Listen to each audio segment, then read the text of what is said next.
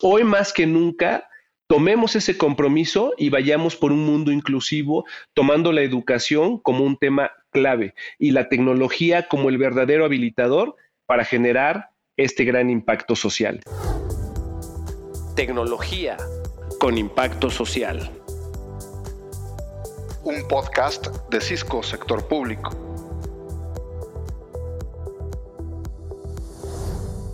Hola, ¿qué tal? ¿Cómo están? Bienvenidos a un nuevo podcast de tecnología con impacto social, un espacio digital que en Cisco México hemos creado para platicar de los temas relevantes en cómo la tecnología nos puede ayudar generando un impacto social para los habitantes y nuestras comunidades.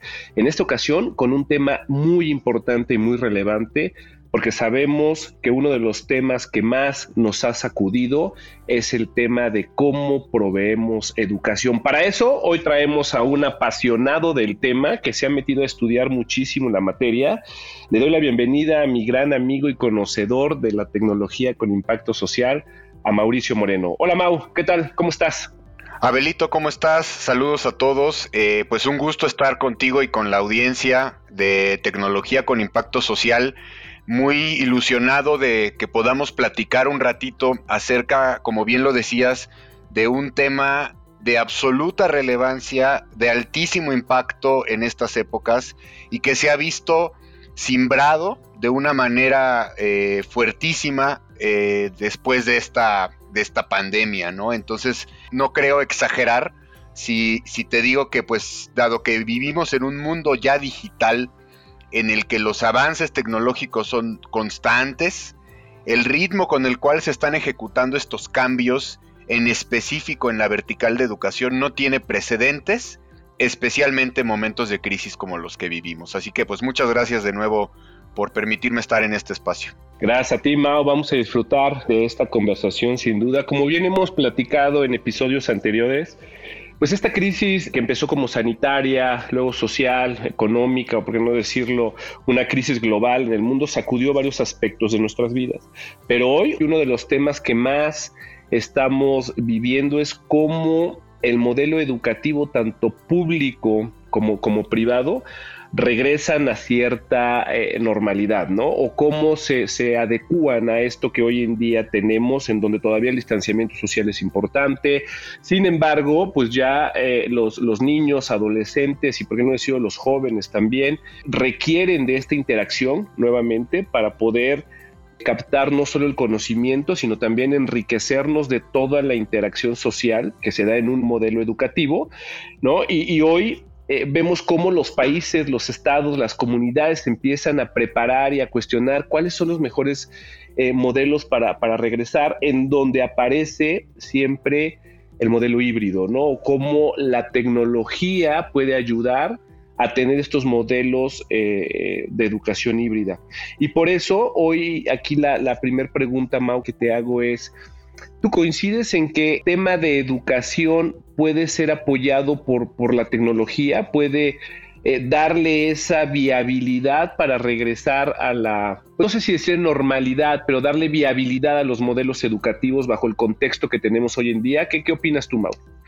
Eh, claro, Abel. Pues bueno, hablemos del contexto, ¿no? Creo que es lo primero que hay que establecer en esta conversación para sentar las bases para lo siguiente que vamos a charlar yo creo que coincidirás conmigo en que la crisis provocada por, eh, por el coronavirus en el mundo está causando o causó una disrupción pues igualmente traumática e intensa o posiblemente mayor que la última gran disrupción que fue la Segunda Guerra Mundial o posiblemente la aparición del Internet, que ambos fueron fenómenos que afectaron en su totalidad a la humanidad en prácticamente todos los ámbitos del quehacer de la especie.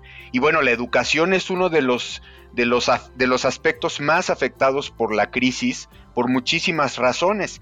Y me detendría a hacer una breve reflexión, simplemente vaya como muestra un botón, el concepto de universidad a lo largo del tiempo, ¿no? Eh, eh, las, las universidades como tal es un modelo que se ha añejado y se ha madurado a lo largo posiblemente de unos 500 años iniciando, como bien lo sabes, en la Edad Media, ¿no? En la que eh, universidades como Bolonia, como París, dejan marca eh, durante el medievo y principios de la época moderna, después Salamanca, la gran universidad de Salamanca en España de corte boloñés, fue el paradigma que permitió que las instituciones del Nuevo Mundo, ¿no? En la Nueva España, en la Nueva Galicia, en, Sudamérica, implantaran universidades de este tipo, como fue la Pontificia Universidad de México, como fue la, la, Universidad de Perú. Y bueno, este concepto eh, fue desarrollándose, fue siendo cada vez más incluyente a lo largo de los siglos, pero lo que nunca había cambiado es que las universidades se veían a sí mismas y a sus comunidades asociadas al entorno físico, a los inmuebles que las albergaban, los lugares que habitaban y todo lo que en ellas ocurría y todo el prestigio que desarrollaban alrededor de su nombre era al interior de los muros que les daban certeza y sentido. Entonces este modelo de, añejado, como yo decía yo, a lo largo de 500 años, se simbra de manera determinante en el 2020 en un mundo en el que no puedes trabajar de manera en la que estés compartiendo, digamos, el mismo entorno presencial. Y esto, bueno, viene a traer una gran crisis educativa. Y esto se une a un fenómeno que ya se venía presentando en el mundo de aceleración y de cambio en la manera en la que se asimila el conocimiento. Y te dejaría con una cifra muy importante que nos eh, comparten nuestros amigos de la consultora Garner. Fíjate que Garner dice que para el 2024 la decreciente vida media de las habilidades que se adquieren en el estudio obligará al menos a la mitad de las instituciones de educación superior a que adopten un enfoque de ritmo diferenciado en la manera que crean y ejecutan todos los cursos de su matrícula. ¿Esto qué quiere decir? Que la caducidad del conocimiento que adquieres en la educación media y media superior y superior cada vez es mayor, es decir, dura menos tiempo vigente ese conocimiento y esto obliga a que las universidades tengan un enfoque de creación, de actualización y sobre todo de difusión de ese conocimiento mucho más moderno mucho más ágil. Entonces, une estos dos ingredientes, no todas estas tendencias de modernización e innovación educativa y el efecto de la pandemia, y pues viene lo que vamos a platicar más adelante, ¿no? Una explosión en el año 2020 y en el año 2021 que sin duda cambiarán dramáticamente el curso de la educación hacia el futuro. Oye, qué interesante con estos temas que traes. Por un lado, el tema de que nuestros espacios han cambiado de ser un espacio puramente físico.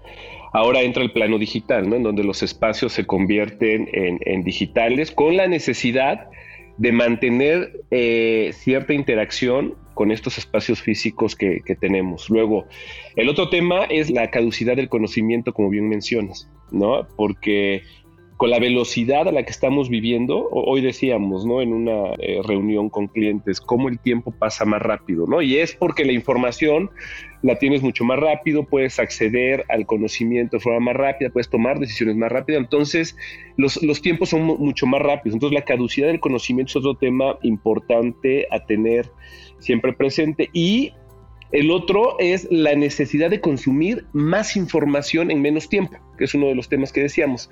Aquí un gran reto que tenemos ahora es quién se encarga de coordinar o quién se encarga de tener bajo control estas variables, ¿no? Y antes veíamos, por ejemplo, que el encargado de tecnología o el CIO en, en, las instituciones educativas, pues era más operativo, ¿no? Era alguien más que se encargaba de mantener eh, a los sistemas de comunicaciones operando, que no sucediera algún imprevisto, que se, que se permitiera eh, operar como estábamos acostumbrados. Hoy este rol cambia, ¿no? porque este rol eh, hoy se convierte en un creador de nuevos modelos que generen incluso ese gran diferenciador hacia adelante, como bien mencionas.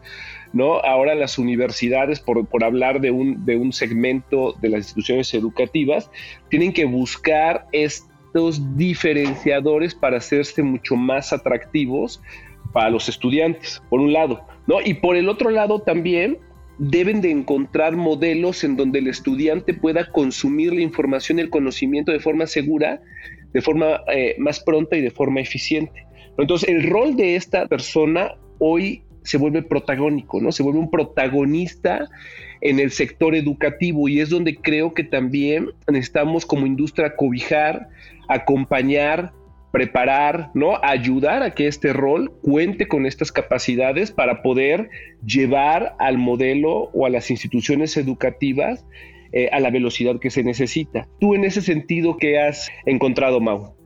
No puedo estar más de acuerdo, Abelito. Creo que el rol del CIO, que posiblemente vayamos a dejar de nombrarlo CIO, lo vamos a nombrar eh, encargado de la innovación. Se están creando, por cierto, muchos nombres alrededor de esta figura, pero el que antes se conocía como el CIO, digamos, ha adquirido súbita relevancia, reconocimiento y sobre todo sentido de resiliencia en los últimos 14, 15 meses.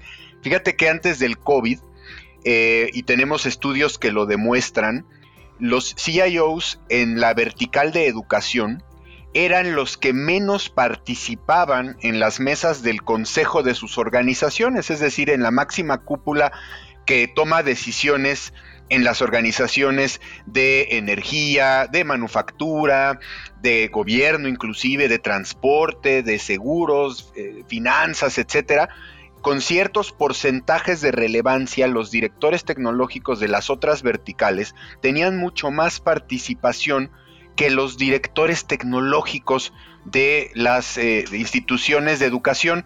Entonces, eh, esto nos, nos eh, deja como aprendizaje.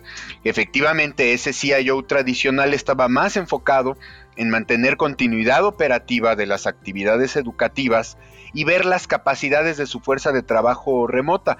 Ahora son nada menos y nada más que el frente y el centro de las capacidades de la institución educativa para entregar y mantener la futura realidad institucional. Estamos hablando de que están participando activamente con mucho liderazgo en la creación de cuál va a ser la forma de esa institución y el éxito, por supuesto, en los siguientes años. Creemos, eh, por supuesto, que los eh, responsables tecnológicos o los, me gustaría llamarlos más, eh, jefes de digitalización de las entidades educativas, van a poder concretar cuatro cosas muy, muy claras. La primera, pues como ya lo dijimos, van a impulsar el mejor enfoque institucional de largo plazo, promoviendo una digitalización acelerada. Van a ser los portavoces de este mensaje tecnológico traducido a las necesidades de su eh, organización. Por otro lado, en este momento están evaluando las fortalezas y las debilidades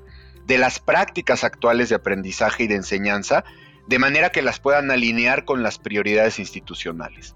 De la misma forma, esta pandemia pues les dio la oportunidad de lograr un equilibrio entre la optimización de las plataformas legadas, lo que ya tenían, porque de manera diferente pues tenían adopción tecnológica de ciertas piezas o componentes, con la apropiación de nuevas tecnologías. Entonces están balanceando esto y este camino todavía continuará, por supuesto, en el futuro. Y por último, que esto es muy importante, esta revolución les ha dado oportunidad, con la relevancia que han adquirido, de atacar las brechas de infraestructura y de capacidades dentro de las universidades. Ahora más que nunca estamos invitando, estamos empoderando y estamos participando con los directores de digitalización de las entidades educativas para que lleven a su consejo, a su cúpula de dirección, pues estos casos de negocio que ahora van a tener mucho más oportunidad de ser escuchados que en el pasado por todas las razones que ya mencionamos. Y esto le va a permitir a la institución educativa y los voy a mencionar muy rápido, eh, pues atender ocho retos operativos y que se van a convertir en retos estratégicos en el mediano y largo plazo en estas fases de recuperación y de reinvención de la pandemia. Por un lado, la entrega segura de aplicaciones, tanto sustantivas como adjetivas. Dos, ya hablamos, realzar la infraestructura de cómputo de comunicaciones y de servicios de red de las universidades eh, y escuelas. Tres, dotar servicios móviles seguros. Cuatro, abrir toda una política de manejo de riesgo institucional que tenga que ver con la ciberseguridad como eje conductor. Cinco, entrenar y el desarrollo profesional de toda la plantilla de la institución, todos tienen que adquirir habilidades digitales. Seis, poner a disposición de las comunidades servicios al usuario y mesas de ayuda que los acompañen en este camino de digitalización acelerada. Siete, la procura de tecnología en general, como siempre solemos decir, Abel, todo lo que pueda ser digitalizado va a terminar siendo digital. Y por último, poner la mira fija en una continuidad educacional operativa de 360 grados. Qué interesante, Mau, qué interesante. Oye, como bien mencionas, en este tema de la revolución que se generó alrededor de, los modelos educativos o de la educación en general, hay dos, dos, grandes posturas que vemos, ¿no? La postura de regresemos a las aulas de forma presencial, mantengamos el modelo conocido, y por el otro lado está el modelo virtual, ¿no? O sea, tengamos virtual. Sin embargo, eh, va a ser necesario encontrar modelos intermedios que existen, según yo, ¿no? Modelos intermedios que tengan eh, pinceladas o toques o pilares de cada uno de los escenarios o las posturas, físico o virtual. Creo que tú en tu trabajo que estás desarrollando en, Cisco y en la interacción que estás teniendo con, instituciones educativas relevantes en el país, ¿no? Eh, has encontrado algunos modelos intermedios. Yo creo que sería muy bueno que nos compartas un poquito de este trabajo, de esta investigación que se ha desarrollado, en cuáles son esos modelos intermedios que hoy en día vemos que tienen viabilidad y que pueden ocasionar un muy buen impacto. ¿Por qué no nos compartes? De acuerdo, Abelito, sí, igual totalmente de acuerdo. Em, las posturas que están asumiendo las diferentes entidades educativas, digamos que cabalgan entre una educación totalmente presencial, que, por lo pronto es imposible, es inviable por las razones que todos conocemos, y una totalmente virtual, ¿no? Que ha sido adoptada eh, de manera forzosa por prácticamente todas. Entonces, eh, lo que importa es, saliendo de la crisis, cuál va a ser el modelo que otorgue, por un lado, mayor resiliencia a la entidad educativa y por otro lado, que contribuya de mejor manera al éxito de su misión y su visión.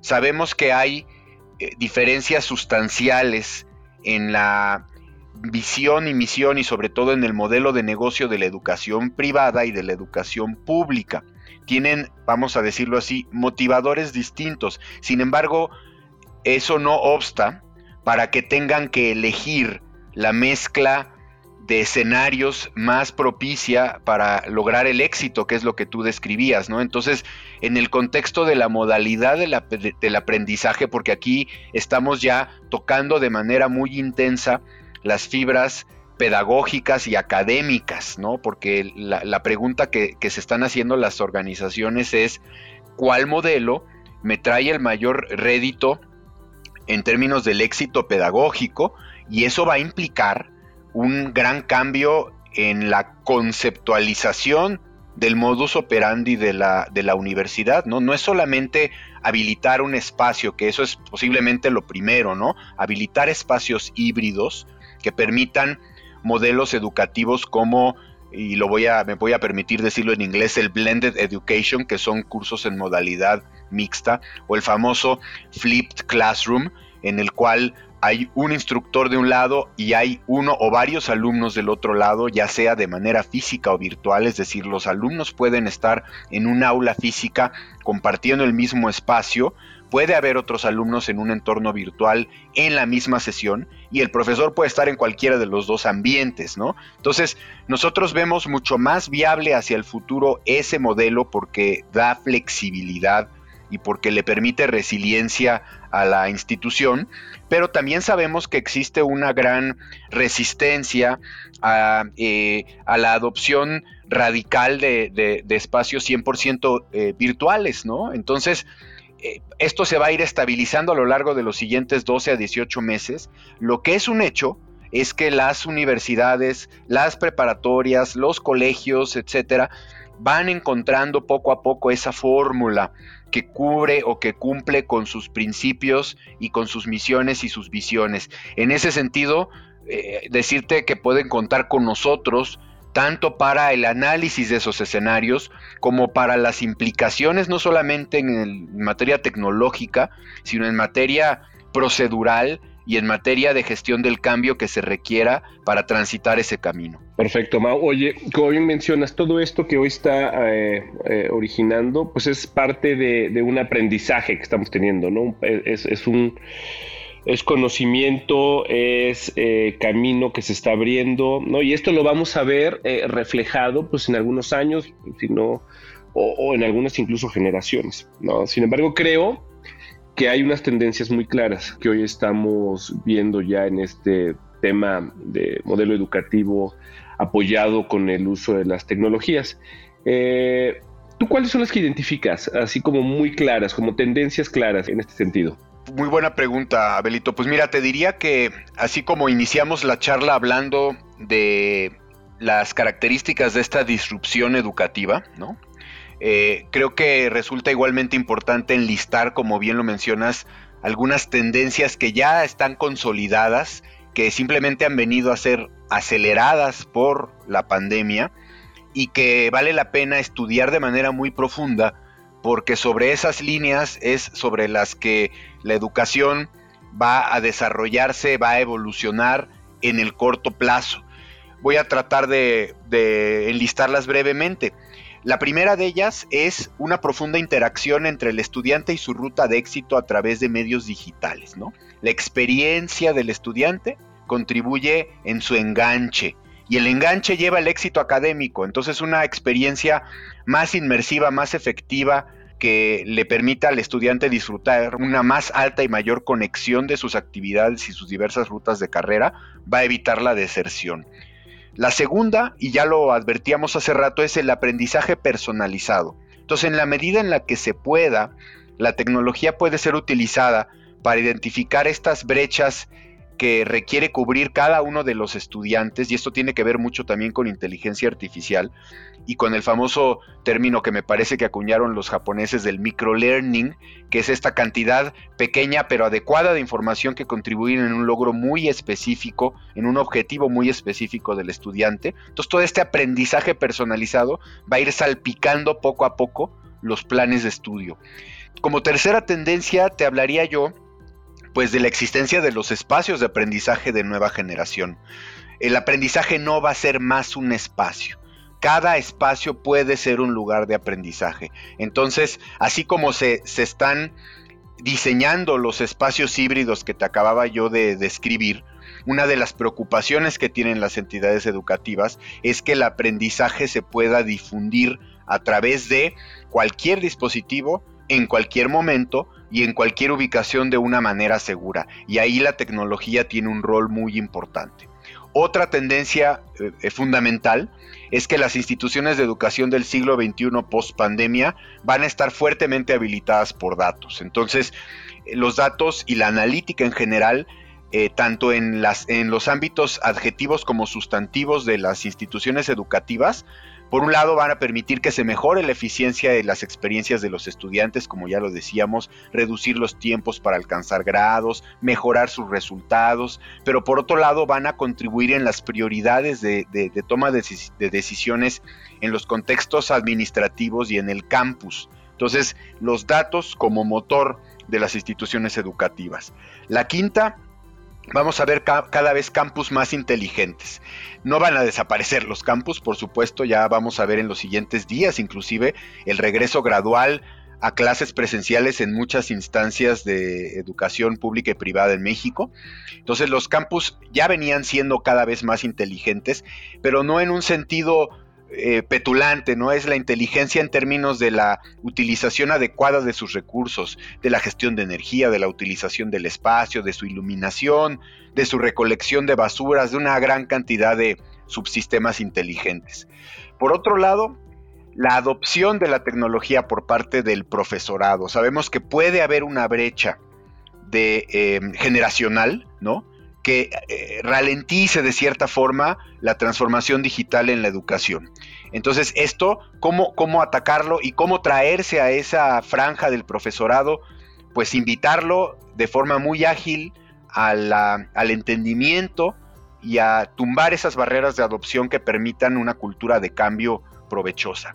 Y por último, y no menos importante, pues el fortalecimiento de toda la infraestructura que conecta a la organización. Entonces, esta infraestructura tiene que tomar provecho de una estrategia de resiliencia que atienda a las prioridades de negocio de la, institución educativa y que tiene que participar eh, de todos los aspectos académicos de la misma. Entonces, si nos vamos al, plano de la infraestructura, a través de la red que va a ser la médula espinal de una institución educativa, una red segura, una red basada en intenciones que pueda otorgarle flexibilidad, resiliencia y seguridad a las aplicaciones que van a ejecutarse eh, a través de ella y sobre ella va a permitir que avance mucho más rápido esta transformación digital. Sí, Mao, completamente de acuerdo. Yo una plática muy rica, me deja muchas cosas. Yo lo que sí quiero dejar muy claro es, estamos en un momento como país en donde no nos podemos dar el privilegio o darnos el derecho de cerrar los ojos y esperar a ver qué pasa. Estamos en un momento crítico en donde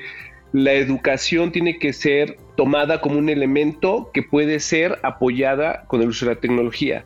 ¿No? Hay, hay temas y tendencias bien importantes, ya algunas las, las mencionaste, pero creo que también debemos de tener siempre muy claro que hoy más que nunca, porque lo estamos viendo en nuestra vida, tenemos que pensar en cómo rediseñamos las aplicaciones, ¿no? Cómo entregamos aplicaciones que le permitan al estudiante consumir de mejor forma el conocimiento eh, y la información. Debemos de veras tener muy claro que es urgente conectar. Tenemos que conectar al estudiante con la institución, con la información, con el conocimiento. Es un tema que debemos de pensar en cómo a nivel país las inversiones que hagamos vayan alineadas a conectar. Claro, de forma segura, porque no se trata de conectar por conectar, sino de forma segura y con mecanismos de inteligencia que nos permitan eh, tener inteligencia, tener analítica de cómo es mejor usada esa información, cómo acercamos de mejor forma el, conocimiento, cómo habilitamos de mejor forma estos modelos, porque al final del día lo que tenemos que pensar y debemos de tener bien claro, y así lo tenemos en Cisco, y, y es la invitación que hacemos a la industria, es cómo hacemos un mundo inclusivo, cómo permitimos que todos se puedan conectar a estos modelos de educación. Eh, hablo de género, hablo de ubicación, cómo logramos generar modelos inclusivos y en la educación más que en otro sector es donde lo tenemos que ver reflejado. ¿no? Ah, es un compromiso que tenemos como, como Cisco, este, lo redoblamos en Cisco México, es un llamado que hacemos a la industria, a la academia, a la sociedad, al gobierno, en pensemos en cómo podemos a través de la tecnología hacer un mundo inclusivo, porque corremos el riesgo de que si perdemos de vista este tema, la brecha se puede hacer más grande. Entonces, hoy más que nunca tomemos ese compromiso y vayamos por un mundo inclusivo, tomando la educación como un tema clave y la tecnología como el verdadero habilitador para generar este gran impacto social. Muchísimas gracias a todos. Nos despedimos en esta ocasión, pero no sin antes invitarlos a que nos sigan a través de las principales plataformas de podcast. Y recuerden, este podcast es hecho para la industria y hablar de cómo la tecnología puede generar un impacto social. Gracias, nos vemos pronto. Hasta la vista. Tecnología con impacto social. Los esperamos en nuestro próximo episodio.